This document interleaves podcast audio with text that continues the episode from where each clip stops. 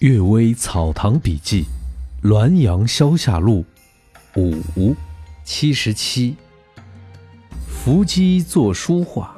乾隆三十八、三十九年间，有位伏击的从正定县来，他不谈吉凶，只做书画。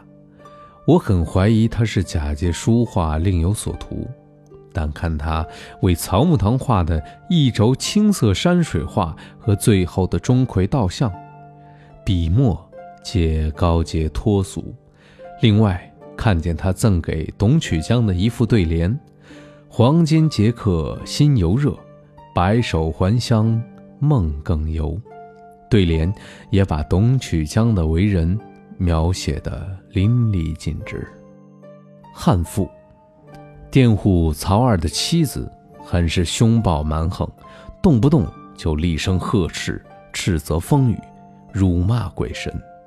邻里之间一句话不合，就卷起袖子露出手臂，拿着两根捣衣棒，奋力呼喊，上下跳跃，像咆哮怒吼的老虎。一天，他趁着阴雨出来偷窃麦子，忽然之间风雷大作，巨大的冰雹像鹅蛋。不一会儿，他已经受伤扑倒在地。忽然之间，大风卷起一个可以成五斗的爬斗，落在他的面前，就靠顶着他得以不被冰雹砸死。难道天也怕他的蛮横吗？有的说。她虽然凶暴乖张，而善于服侍她的婆婆。每次同人争斗，婆婆呵斥她，就驯服收敛了。婆婆打她耳光，她也跪而忍受。这样说起来，她遇难不死是有原因的。孔子说：“夫孝，天之经也，地之义也。”难道不是这样吗？天雨与龙雨，癸亥年夏天，高川的北面。坠了一条龙下来，村里有很多目睹的人。先父姚安公命人驾车前往观看，但到达现场时，龙已乘着风雨飞走了。它的曲折爬行、张牙舞爪的痕迹，被他糟蹋的两亩地光景的稻谷作物还分明可见。龙本是神物，为何要坠地呢？有人说这是行雨发生错误。被天折罚的。按照世人的传说，龙能行雨，但宋儒认为雨是天地之气，不是由龙造成的。